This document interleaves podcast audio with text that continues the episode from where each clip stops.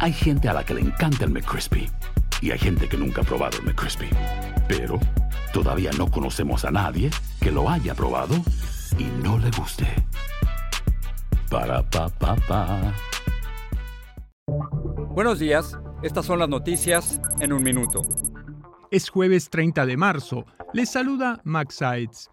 La Fiscalía de México dijo que investiga como homicidio la muerte de 39 personas al incendiarse un centro de detención de inmigrantes en Ciudad Juárez. Agregó que identificó como presuntos responsables a ocho personas que estaban a cargo del lugar, dos agentes federales, uno del Instituto Nacional de Migración y cinco de una empresa de seguridad privada.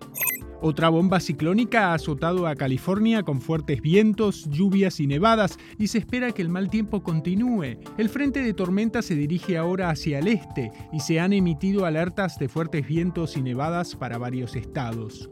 El Papa Francisco pasó una buena noche en el Hospital Gemelli de Roma, donde fue ingresado este miércoles por una infección respiratoria, según dijo el portavoz del Vaticano.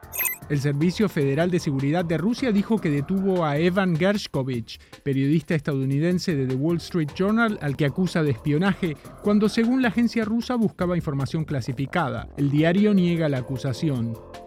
Más información en nuestras redes sociales y univisionoticias.com.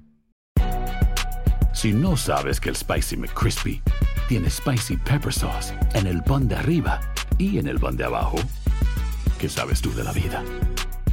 Ba-da-ba-ba-ba